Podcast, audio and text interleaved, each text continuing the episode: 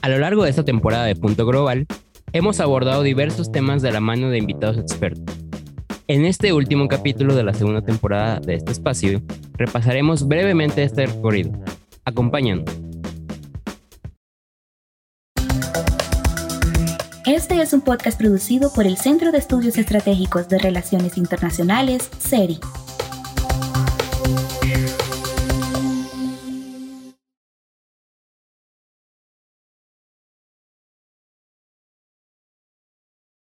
Sean todos bienvenidos a este último episodio de la segunda temporada de Punto Global Ya. La verdad, personalmente se me ha ido bastante rápido y es un placer, como siempre, tenerlos acá en este espacio. Mi nombre es Ana Esquivel y junto con Ángel, hoy estaremos conversando un poco sobre el recorrido que hemos hecho en esta segunda temporada. Ángel, ¿cómo estás? Hola, hola, eh, muy bien, gracias por estar aquí otra, otra vez. Gracias también a toda la audiencia que nos escuche por, no nomás por estar, en, por estar escuchando este episodio, sino por haber estado a lo largo de esta temporada y, bueno, también mandarle un saludo a, Federico Benzagen, que ha sido parte importante a lo largo de esta temporada, que hoy eh, no nos puede acompañar, pero seguramente en, en próximas ediciones lo, lo estaremos viendo por acá. Ángel, creo que estarás de acuerdo conmigo que el trabajo que hemos hecho esta temporada ha sido bastante arduo ya que las temáticas que hemos abordado han sido distintas, han sido de coyuntura y sin, lugar a duda nos han ayudado a entender un poco cómo está la realidad del mundo afectando sobre todo a América Latina y cómo todo está interconectado para y nos permite dar una un salto a comprender desde las cosas que suceden cómo las relaciones internacionales se encuentran conectadas con muchísimos temas. Sí, completamente de acuerdo y también un punto muy importante eh, que, que yo resaltaría, además de los temas de coyuntura, es que creo que podemos observar justamente esto que mencionas, en cómo las relaciones internacionales están envueltas en diversas dinámicas y sucesos que suceden en la vida diaria, ¿no? Porque a veces a lo mejor desde la academia vemos teorías, vemos em, a las relaciones internacionales como este ente académico que a veces muchos estudiantes, inclusive eh, practicantes, no saben muy bien cómo aplicarlo a la vida real. Y me parece que a lo largo de esta temporada hemos visto muy bien cómo a lo mejor en sucesos que sí pensaríamos que son parte de las relaciones internacionales, pero también en otros sucesos que no pensaríamos que son tan parte de las relaciones internacionales o que su papel no es tan activo, ¿no? Eh, y eso me parece muy valioso, no solamente para aquel estudiante o académico de las relaciones internacionales, sino para las personas en general, porque algo que me parece que hemos defendido también mucho en este espacio es que las relaciones internacionales, pues al final del día son para, para todos, ¿no? Y, y, actualmente, bueno, es muy sencillo ser un ciudadano global, es muy sencillo estar informado de, de lo que sucede en cualquier parte del mundo y también tomar cierta acción en ello. Entonces, creo que es un punto muy valioso que, que hemos recuperado a lo largo de esta temporada también. Definitivamente las relaciones internacionales pasan más allá de los libros, de las publicaciones académicas y de verdad nos ayudan a comprender lo que sucede a nuestro alrededor. No sé si te parece, Ángel, que comencemos este, en este recorrido que vamos a hacer el día de hoy. Comenzamos en febrero con un tema muy de coyuntura que de, de repente era algo que muchas personas no se esperaban, que fue pues la situación entre Rusia y Ucrania el, desde el 21 de febrero. Y recuerdo que preparando este episodio nos preguntábamos cómo lo vamos a abordar, porque tiene tanto bagaje, o sea, hay tantas cosas detrás que cuesta a veces ver, pero este, este primer episodio de la mano de Ignacio Utín nos ayudó a ver y a ahondar en muchísimos, en muchísimos detalles del contexto histórico y de la realidad de años más recientes para ver qué fue lo que pasó y qué nos podríamos esperar con el pasar de las semanas y de los meses. ¿Qué te pareció este capítulo, Ángel? Sí, justamente me parece que eh, surge en un contexto de emergencia global en donde también había mucha desinformación, había muchas fake news en, respecto al tema. Eh, recuerdo muy bien que hasta la fecha, pero sobre todo en, cuando se dio la, esta invasión, pues, se hablaba de terceras guerras mundiales, se hablaba de desastres, ¿no? Eh, que evidentemente, pues bueno, es, es, es lamentable, ¿no? Que, que sigan sucediendo este tipo de guerras, pero justamente cuando estábamos preparando el capítulo y, y en, en, el proceso de grabación y también después, una vez que fue lanzado, creo que ayudó no solamente a, a difundir un poco lo que estaba sucediendo en realidad, sino también a título personal, pues me pareció y, y, y me dio una perspectiva que, que no conocía del tema, ¿no? Eh, me pareció también muy relevante cómo el Ignacio da un, panorama histórico desde, desde años atrás, ¿no? Eh, en la primera intervención rusa a, territorio ucraniano. Entonces, este contexto histórico creo que es fundamental para entender el contexto actual, ¿no? Y, y eso es algo que, que, les invitamos, me parece, a, a, a, rescatar del capítulo, ¿no? Que entiendan un poquito cómo este, esta zona de influencia se ha sido disputada, no, no, no desde febrero, sino desde años atrás, ¿no? Entonces, ni siquiera desde, desde el 2015, sino cientos de años atrás. Entonces, eso, eso es creo que muy importante entender y que puede dar un giro a, cómo percibimos eso, esta, esta, situación. Y para mí ese sería un punto muy relevante del capítulo a, a destacar.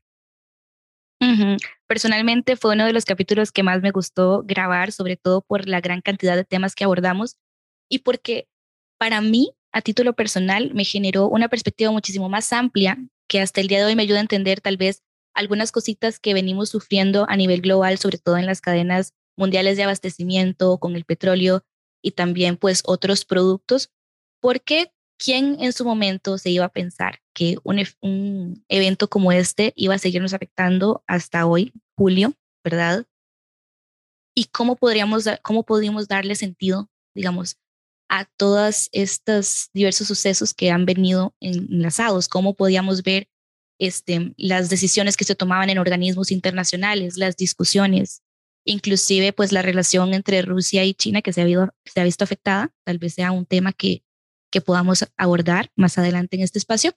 pero que, bueno, este capítulo definitivamente nos dio bases para comenzar a comprender muchísimo mejor lo que estaba sucediendo. Teníamos un capítulo 2 también donde pues ya nos comenzamos a adentrar en qué estaba sucediendo en América Latina, sobre todo porque este año se dieron muchísimos procesos electorales y en este segundo capítulo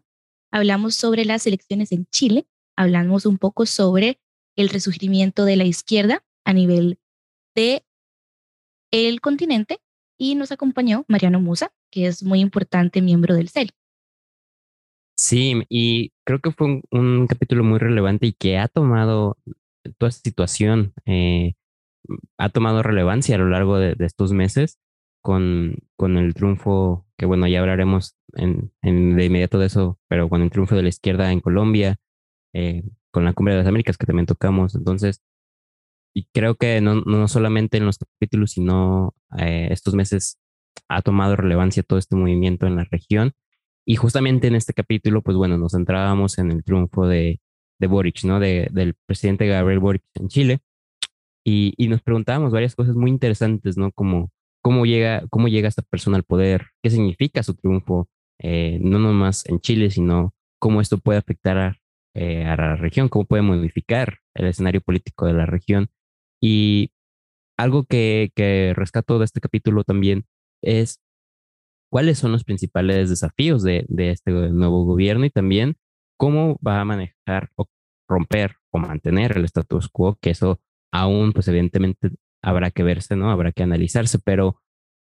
eh, me parece que este mm, resumen que, que, hacemos en este capítulo desde los inicios políticos de Boric hasta la actualidad y, también eh,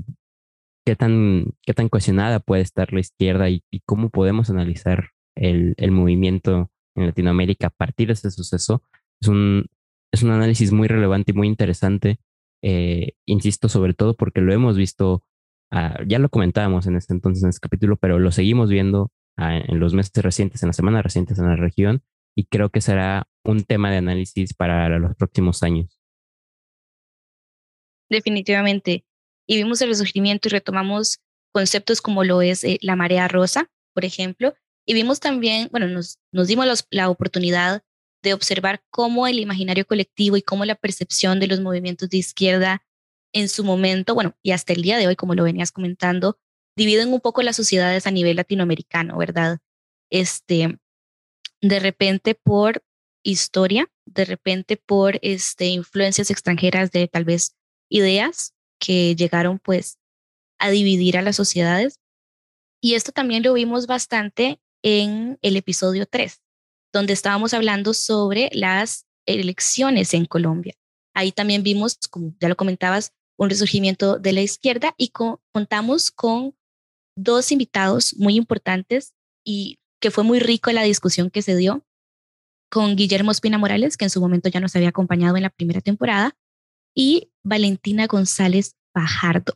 que nos dieron dos perspectivas bastante distintas y muchísimo de qué hablar. Sí, justamente eh, creo que fue un, capítulo donde personalmente yo conocí cosas que, que no sabía cómo funcionaban, por ejemplo, pues cómo funciona el sistema electoral colombiano. Eh, acá en México, por ejemplo, se, eh, es muy común la convivencia con personas de Colombia por la cercanía, eh, pero hay veces que mm, pues no se conoce muy bien cómo, cómo funciona su administración política, ¿no? Y cómo se elige a sus representantes. Eso creo que es muy importante conocer en nuestra región. Y también, pues nos preguntábamos qué había pasado, ¿no? En las últimas en las últimas elecciones legislativas para ese entonces en el país y pues analizábamos un poquito sobre los principales candidatos a las elecciones, ¿no? Y, preveíamos, desde ese entonces, pues bueno, se preveía eh, que la, la, izquierda sería la, la, ganadora, como se hace actualmente con, con Brasil, ¿no? Y, y, justamente con el paso del tiempo, pues confirmamos que sí, fue así, eh, que la, la derecha fue la ganadora en esas elecciones hace unas pocas semanas eh, con el candidato Petro, ¿no? Pero mm, bueno, creo que, creo que fue muy interesante este análisis en que no nomás se eh, veíamos cómo, cómo se configuraba este, este camino a, a, esta victoria de la izquierda, sino el contexto histórico que se había ido desarrollando en las campañas anteriores y, y, no solamente en las campañas, ¿no? Sino los hitos de la que, que habían sucedido en la sociedad colombiana para que la victoria eh, histórica, porque fue ha sido la primera vez que, que esto sucede de, de, la izquierda en Colombia, fuera una realidad, ¿no? Entonces, me parece que esto también es muy interesante porque descubrimos que, aunque sea un país tradicionalmente que suele tender hacia la derecha, pues bueno, diversos sucesos sociales han marcado que esto sea sea diferente, ¿no? Sí, creo que pues una de las partes más ricas de la discusión para este capítulo fue cómo los sectores sociales vulnerables se vieron involucrados en diversas campañas y pues de la mano de Valentina contamos con pues una perspectiva bastante amplia de cómo se han estado incluyendo, cómo se utilizaban estas distintas fuerzas que de repente históricamente quedaban un poco de lado, no se tomaban tan en cuenta para estos procesos y cómo se fueron involucrando. Entonces, creo que esto es pues uno de los puntos más valiosos que pudimos tocar y en su momento pues fue muy edificante y muy interesante ver porque es un contexto en el que vos y yo, Ángel, vos como mexicano, yo como costarricense, de repente no tenemos tanto acceso o no se le da la, la importancia a nivel internacional este, por los medios de comunicación cómo se daban este tipo de dinámicas. En el capítulo 4 presentamos una de las primeras cápsulas sobre paradiplomacia y el rol que este tenía en la Agenda 2030 para el Desarrollo Sostenible. Este fue un capítulo un poco más técnico para aclarar una temática que viene envolviendo a los países de América Latina y de todo el mundo que están pues afiliados a Naciones Unidas y vimos cómo el multilateralismo se convierte en un puente para comenzar a lograr objetivos comunes. Sí, eh, aunque sea, y fíjate que aunque sea una cápsula, me parece que, que también es muy relevante en la coyuntura actual en el mundo, porque, bueno, contábamos un poquito sobre, sobre la Agenda 2030 de Desarrollo Sostenible, que aquellos que estén un poquito involucradas en, no, no solamente en el RI, sino en muchas disciplinas, pues bueno, la, conocerán perfectamente. pero también platicamos eh, cómo la paradiplomacia se ha apoyado de esta agenda y, viceversa, cómo la agenda se, ha apoyado con la paradiplomacia y cómo este movimiento o, esta manera de entender ahora las relaciones internacionales ha tomado un gran impulso en muchos países del mundo, ¿no? Eh, ya no vemos ahora todo desde, desde arriba hacia abajo, sino que ahora es posible entender los sucesos mundiales desde abajo hacia arriba, ¿no? Entonces, este movimiento a veces de, de los gobiernos no centrales y cómo pueden incidir, eh, no solamente como se, tenía previsto en, anteriormente, ¿no? Con, con simples hermanamientos o otro tipo de cuestiones un poquito más simples, sino que ahora hay, una verdadera capacidad de incidencia, me parece que es muy importante de, tener en cuenta y de analizar, ¿no? Porque eh, observamos justamente que ya no solamente los estados son aquellos que tienen capacidad de, de incidencia y de poder, sino que ahora, por ejemplo, eh, gobiernos centrales, ¿no? Como mencionó eh, la Ciudad de México, Buenos Aires, eh, Río de Janeiro, eh, y no solamente estas ciudades, estas grandes ciudades, ¿no? Sino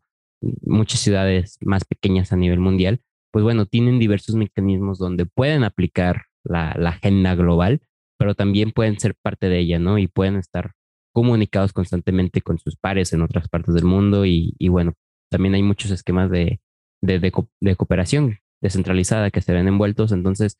creo que a veces es un suceso que cada vez va tomando más fuerza, sí, pero que me parece que hay que acentuarlo un poco más. Y a título personal, creo que seguirá tomando más, más fuerza esto, sobre todo con, pues, con la globalización, con la, con la dependencia que vivimos. Entonces, me parece que también va a ser un punto en, en las relaciones internacionales y en, en general en el análisis de cómo funciona nuestro, nuestro planeta, que va a ir y, será un, punto fundamental en, las, en los próximos años. Entonces, eh, esta cápsula creo que también nos deja un poquito eso, el entender cómo, cómo surge esto, qué es la Agenda 2030, que mucha gente, aunque es un, es, un movimiento, usa una agenda muy, eh, que se difunde mucho a nivel mundial, pues hay mucha gente que no la conoce, ¿no? Y, y también qué es la paradiplomacia, ¿no? Que, que puede sonarnos como un, un concepto muy, pues muy técnico, muy de relaciones internacionales, pero al final de cuentas, pues es, es algo que practicamos todos, todos los días, ¿no? Eh, y creo que, que esta introducción que damos en esta cápsula es muy valiosa para difundir este suceso. Sí, y finalmente observamos cómo de verdad trasciende lo que vemos en los libros a la realidad con, bueno, este es un, testimonio más de que el sistema internacional no es estacionario, donde es un sistema donde se van incluyendo nuevos actores que se van involucrando y que cada vez van tomando nuevas herramientas y desarrollando nuevas formas de involucrarse y también de pues poner su granito de arena, de comenzar a, a gestionar cosas por sí mismos, actores no tradicionales, ¿verdad? Salimos de la mentalidad de que el sistema internacional está solo compuesto por estados. Eh, seguimos el recorrido por esta segunda temporada con un tema que al final se nos dividió en dos, porque nos dimos cuenta que el abordaje tenía que ser más amplio, no podíamos dejarlo en un solo capítulo. Vamos a entrar un poco a hablar sobre los capítulos de feminismo que se dividieron, se dividieron en dos. La primera parte con Josefina Friccione y Daniela del Solar, que, bueno, son, nos dieron la perspectiva un poco más desde el estudiante, desde los nuevos profesionales en estas ramas, y con las que tuve una charla muy amena. Fue muy rico para mí grabar estos episodios porque llegamos a coincidir en, muchísimas, en muchísimos puntos, a pesar de que todos somos de países diferentes, nos dimos cuenta de que en nuestras realidades tenemos muchísimos puntos en común. Ángel, ¿qué te pareció escuchar este capítulo? Sí, me parece que muestra una realidad que creo que es muy sabida, pero muchas veces, y, por no decir la totalidad de las veces, es ignorada. Eh, sobre todo, por ejemplo, bueno, en este capítulo que se centraba un poco más en, en la academia, ¿no? En, en, cómo se vive dentro de, dentro de, em, de las aulas, de la preparación para, para las relaciones internacionales, ¿no? Eh, un poquito desde, como digo, desde la academia, pero también desde, lo práctico, eh, me parece que está muy permeado en, la sociedad actual y, creo que eso es un, un, punto muy relevante para, de este capítulo, no, no solamente para, para las relaciones internacionales, sino para todos los ámbitos laborales y sociales eh, de nuestra región y del mundo, ¿no? Y, y creo que hacer ese análisis constante, no solamente de qué está sucediendo, sino cómo todos y, todas y todos podemos cambiar esa, esa realidad y cómo podemos aportar para que, para que a veces no existan estas problemáticas de, de género que observamos, eh, sean diferentes, creo que es un, es un punto, una reflexión del capítulo que, que es muy importante. Sí, y en el siguiente capítulo, pues sí nos adentramos un poco más en lo que sería la teoría y de cómo se ha visto el feminismo dentro de pues todos los movimientos de pensamiento de las relaciones internacionales de la mano de Melissa de Ciancio, donde discutimos aspectos un poco más tal vez duros o tal vez más del libro, donde vimos paradigmas, vimos diferentes visiones, vertientes, temáticas, y donde nos dimos cuenta también que en muchas ocasiones el feminismo como tal queda relegado a un tema secundario, a pesar de que permea básicamente todos los temas que incluyen a, las, que incluyen a las relaciones internacionales. Entonces vemos también, vemos en este capítulo cómo hay un resurgimiento de las teorías feministas a partir de la realidad que se estaba viviendo en la calle y cómo se acerca un poco más en la vida académica del estudiante, cómo se incorpora. ¿Qué te pareció este análisis? Sí, me parece muy interesante y también eh, de, mucha, de mucha ayuda. Eh, bueno, en, en, serie lo, lo vinculábamos justamente con el seminario de, de, agendas feministas en las relaciones internacionales y creo que este capítulo sobre todo da, un, da una introducción o, un vuelo un poquito eh, para que se, para que se conozcan estas, estas teorías de, feministas en las relaciones internacionales, que, que, bueno, en los capítulos anteriores, justamente en el capítulo anterior, se conversaba que justamente este, este campo en las relaciones internacionales a veces estaba reducido a una parte de un curso, ni siquiera un curso completo, ¿no? Entonces creo que poder conocer estas, estas teorías es, es muy valioso, no, no solamente para la academia, sino para para las relaciones internacionales en general, en la práctica, fuera de, fuera de los libros. Y, junto con este seminario creo que se ha formado una divulgación muy importante porque justamente es así, ¿no? Eh, yo puedo decir que en, mi universidad existe un curso especializado de, feminismo y, y, teorías de las relaciones internacionales, pero aún así no es parte fundamental de la malla curricular, ¿no? Y sé que así sucede en, en muchas universidades en el continente que sí, a lo mejor hay materias, en el mejor de los casos, pero son asignaturas que, que se ofrecen como en un segundo término o como optativas o, o que pueden tomar como cursos aparte, ¿no? Y no son la parte fundamental a lo mejor de la formación en, en, las, en aquellas asignaturas que se habla directamente de teorías y cuando se hace, pues como, como comentábamos, se hace solamente en, pequeñas clases, ¿no? En, o en apartados y, y pues darle la, relevancia que se merece este tema, creo que es eh, algo que podemos rescatar de los dos capítulos y también pues del seminario.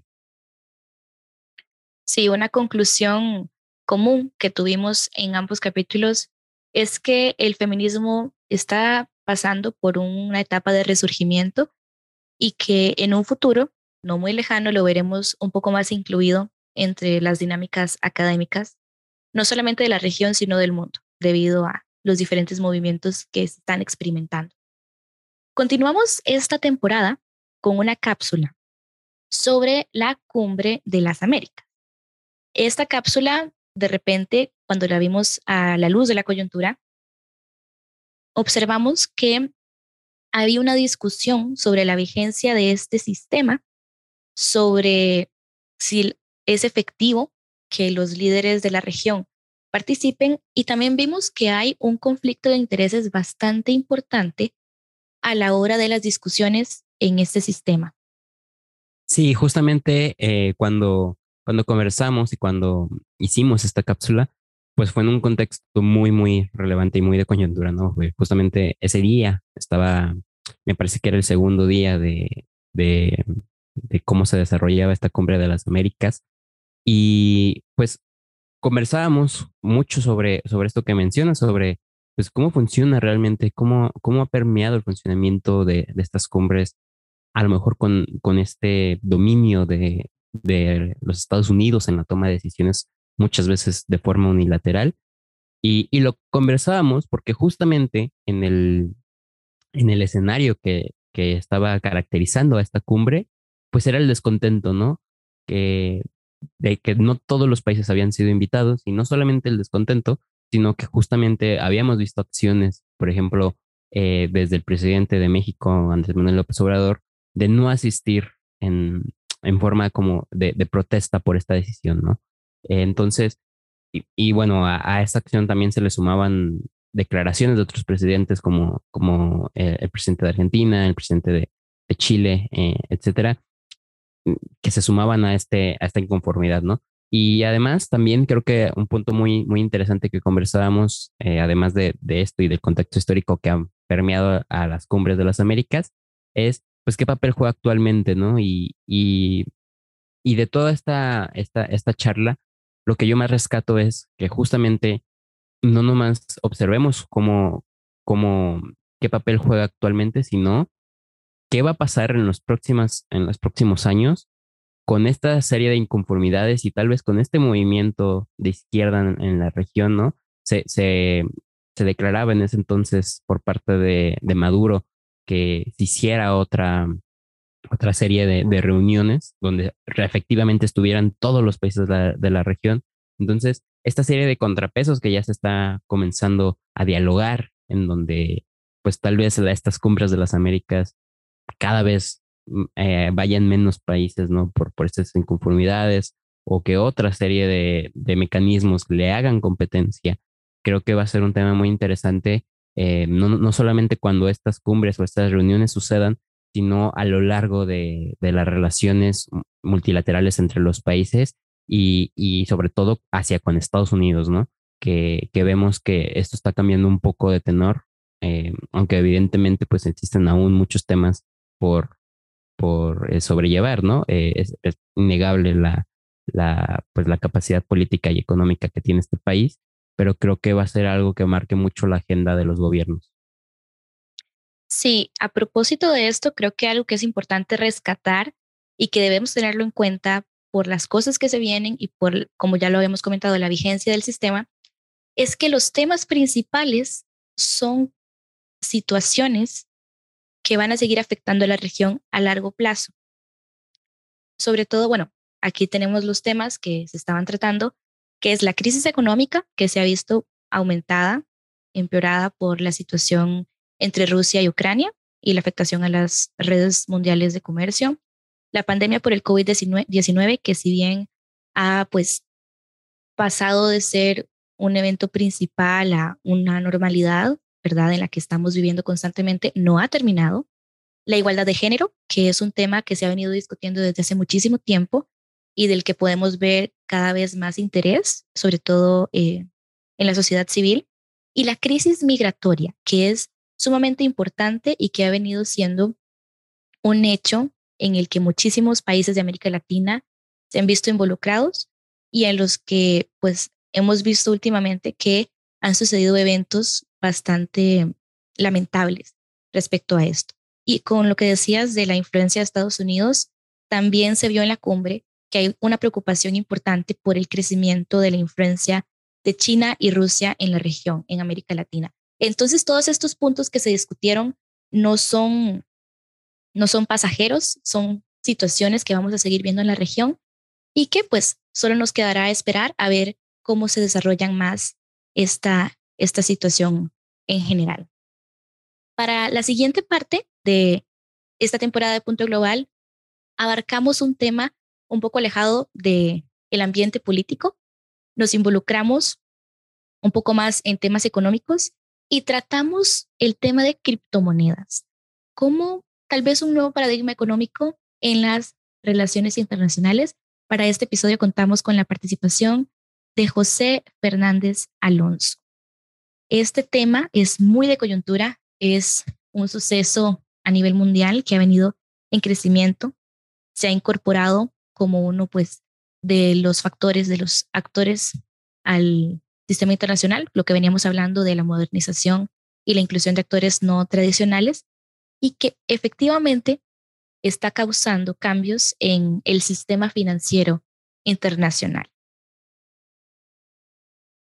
Sí, y es un tema muy, muy, muy actual, pero también muy, muy interesante en el, cómo lo, lo platicamos en ese entonces con José Fernández Alonso. Y es que no nomás observábamos cómo, cómo afectaba o, cómo estaba modificando el tema de las criptomonedas, tal vez a las transacciones a, nivel mundial o, el tema de, este dinero estatal, sino también cómo los estados eh, estaban adaptando este, este, este nuevo mecanismo ¿no? a, estas criptomonedas y qué repercusiones tenía. ¿no? creo que eso es un punto muy importante que, analizamos en este capítulo, que no solamente iba o se limitaba a repercusiones económicas o políticas, sino evidentemente eh, tenía otra, otro tipo de consecuencias, como por ejemplo eh, afectaciones al medio ambiente, ¿no? Entonces, creo que es un debate que es muy interesante por, por su multidimensionalidad y que justamente en, conectándolo un poco, eh, conversábamos en, los, en los diversos, bueno, en, Argentina, en el caso de, del Birra Debate y acá en México con el caso de, del Chile Debate, eh, se conversaba y se debatió este tema, ¿no? Entonces, eh, lo, lo, saco a, a, la conversación porque justamente en el caso del Chile Debate que, que estuve presente, pues era un tema en donde varios eh, académicos estaban, estaban de, de, acuerdo, ¿no? En que mencionaban que era como el futuro de, del dinero a nivel mundial, pero también había muchos otros que, que estaban totalmente en contra y que incluso pues eh, tachaban a este nuevo, a las criptomonedas como, como algo muy malo, ¿no? Eh, no, no, no solamente en términos, como digo, ambientales, sino en términos monetarios. Entonces, creo que hay una dicotomía muy, muy clara en este tipo de, temáticas eh, y, hay, posturas muy diversas y, nutrir esta conversación es muy importante y, creo, que, creo que el capítulo lo hace eh, porque bueno, al final de cuentas en el capítulo no es como que lleguemos a, una conclusión tajante, ¿no? Creo que es un, tema donde sí comentamos que, que hay que aprovechar esa tecnología, no solamente de las criptomonedas, sino también del blockchain, pero que hay que ser un poco cuidadosos y hay que ser cautelosos en, el, en las repercusiones que esto puede traer si no son aplicadas de una forma correcta. Efectivamente, los riesgos y el impacto ambiental creo que fueron uno de, los temas más importantes que se tocaron en este capítulo y que son pues tal vez esa cara que no vemos a través de medios de comunicación internacionales o a los que no se les presta tanta atención para terminar, pues esta temporada dentro de sus temáticas más importantes, finalizamos con el capítulo que se refiere a narcotráfico y la agenda de seguridad en América Latina. Narcotráfico, igual que eh, los temas que se trataron en la Cumbre de las Américas, es un tema muy importante para la región en el que los países han vuelto, se han visto envueltos por muchísimo tiempo y contamos con la colaboración de Aarón Villarruel Mora para este capítulo. Hablamos de cómo el narcotráfico y las relaciones internacionales se encuentran enlazadas, cómo las relaciones internacionales nos permiten analizar este tema, cómo las estrategias de seguridad nacional se configuran para comenzar a tratar este problema multidimensional y finalmente, ahondamos en cómo el narcotráfico se ve en la región latinoamericana. Sí, y justamente eh, fue, un, fue una plática muy enriquecedora porque en el capítulo eh, comenzamos como definiendo un poco el papel actual de, del narcotráfico en la agenda de seguridad, pero también analizamos un poquito cómo esta agenda de seguridad se debe de, de, estructurar y de permear, ¿no? Eh, lo que tiene que suceder y lo que está sucediendo no solamente en la región, sino también en el mundo, para que un tema pues sea y, tome relevancia en esta agenda. Y creo que es un punto muy importante eh, en el capítulo, ¿no? Que conversamos sobre este proceso de, de, securitización y también de, de securitización, donde hacemos este análisis eh, un poco más académico, ¿no? Sobre cómo suceden estos, este tipo de sucesos. Igual lo conectamos un poquito con la coyuntura de, eh, temas como, como la invasión eh, Rusia-Ucrania y, y, cómo inclusive los estados a veces utilizan esta, esta seguridad para, pues para bienes o para intereses un poco más personales del estado, ¿no? Y eso creo que es muy, muy enriquecedor porque vimos que justamente el narcotráfico, al ser un problema tan, tan complejo y tan multidimensional, no solamente se limita en la actuación de estos actores ilegales, sino que también estaba incluso permeado con las instituciones estatales, ¿no? Muchas veces en la región era parte por, por eh, gracias a la corrupción que, que, se atraviesa. Entonces, eh, creo que algo muy importante de este capítulo es justamente que, concluimos que no solamente es el Estado el que tiene que actuar contra el narcotráfico, que evidentemente pues es el principal actor que debe de levantar la mano, sino que este problema al alcanzarnos a todos, pues evidentemente se observaba en la región, en, diversos países, cómo la sociedad civil cada vez más se había involucrada, a veces por, por temor, a veces por coraje, a veces por iniciativa, ¿no? Em,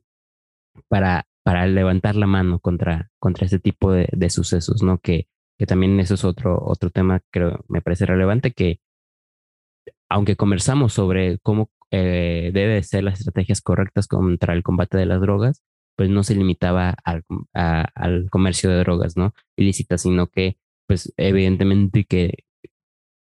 recoge una serie de aspectos sociales, eh, económicos, culturales y políticos.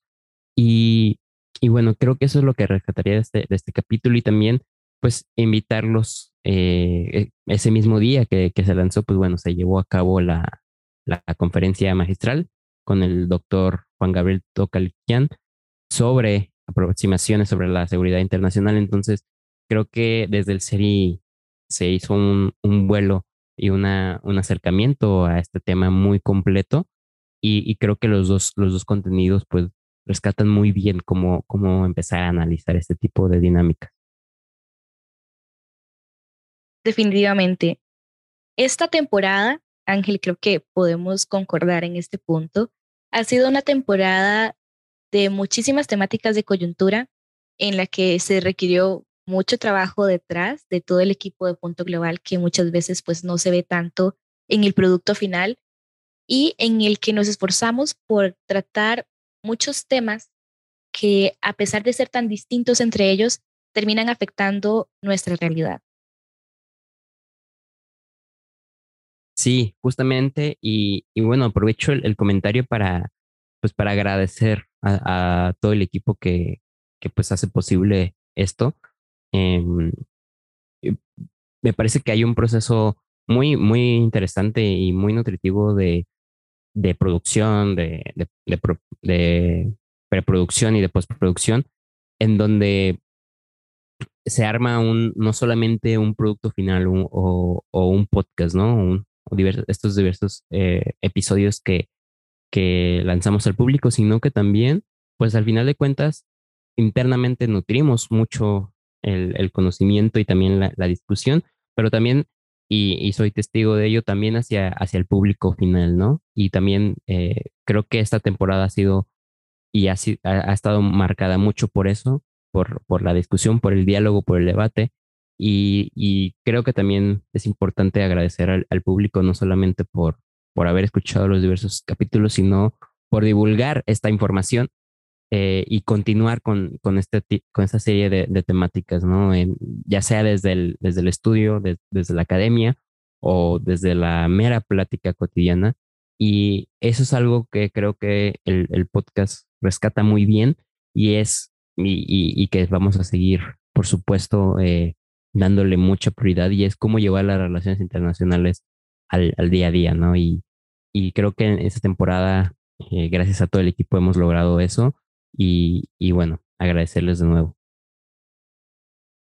Efectivamente, este es un espacio de aprendizaje para todos. Nosotros aprendemos montones a la hora de preparar este espacio, que lo hacemos con mucho cariño y dedicación. Y definitivamente este pequeño espacio no existiría sin todas las personas que nos escuchan. Entonces, de mi parte, queda nada más agradecerle a quienes nos escuchan, al CERI por permitirnos participar de, de esta iniciativa ya con una segunda temporada que tal vez al principio no nos quedaba tan claro que fuera a suceder y de repente ya nos encontramos pues preparando algún otro material que eh, irá saliendo por medio de las redes sociales y otros espacios para que todos estén pendientes. De mi parte, Ana Esquivel, no queda nada más que agradecer por acompañarnos en este pequeño viaje que hemos pues atravesado en esta segunda temporada de Punto Global. Esperarlos a que nos lleguen sus comentarios a través de las redes sociales del SERI y nuevamente agradecer al equipo de todos los que estamos detrás de Punto Global. De mi parte es un placer poder acompañarlos, esperando que este espacio siempre sea del agrado de todos de quienes nos escuchan y también esperando que nos veamos pronto o nos escuchemos pronto en tal vez una tercera temporada. ¿Por qué no, Ángel? Seguramente nos estaremos escuchando eh, con nuevos, nuevas temáticas y también nuevos formatos. Y bueno, agradecerles de nuevo, es un placer y, nos seguimos viendo muy pronto aquí en, en Punto Global. Recuerden que pueden seguirnos en Instagram como seri.global, en Facebook como Seri Global, Twitter arroba Seri6 y en la web en www.seriglobal.org.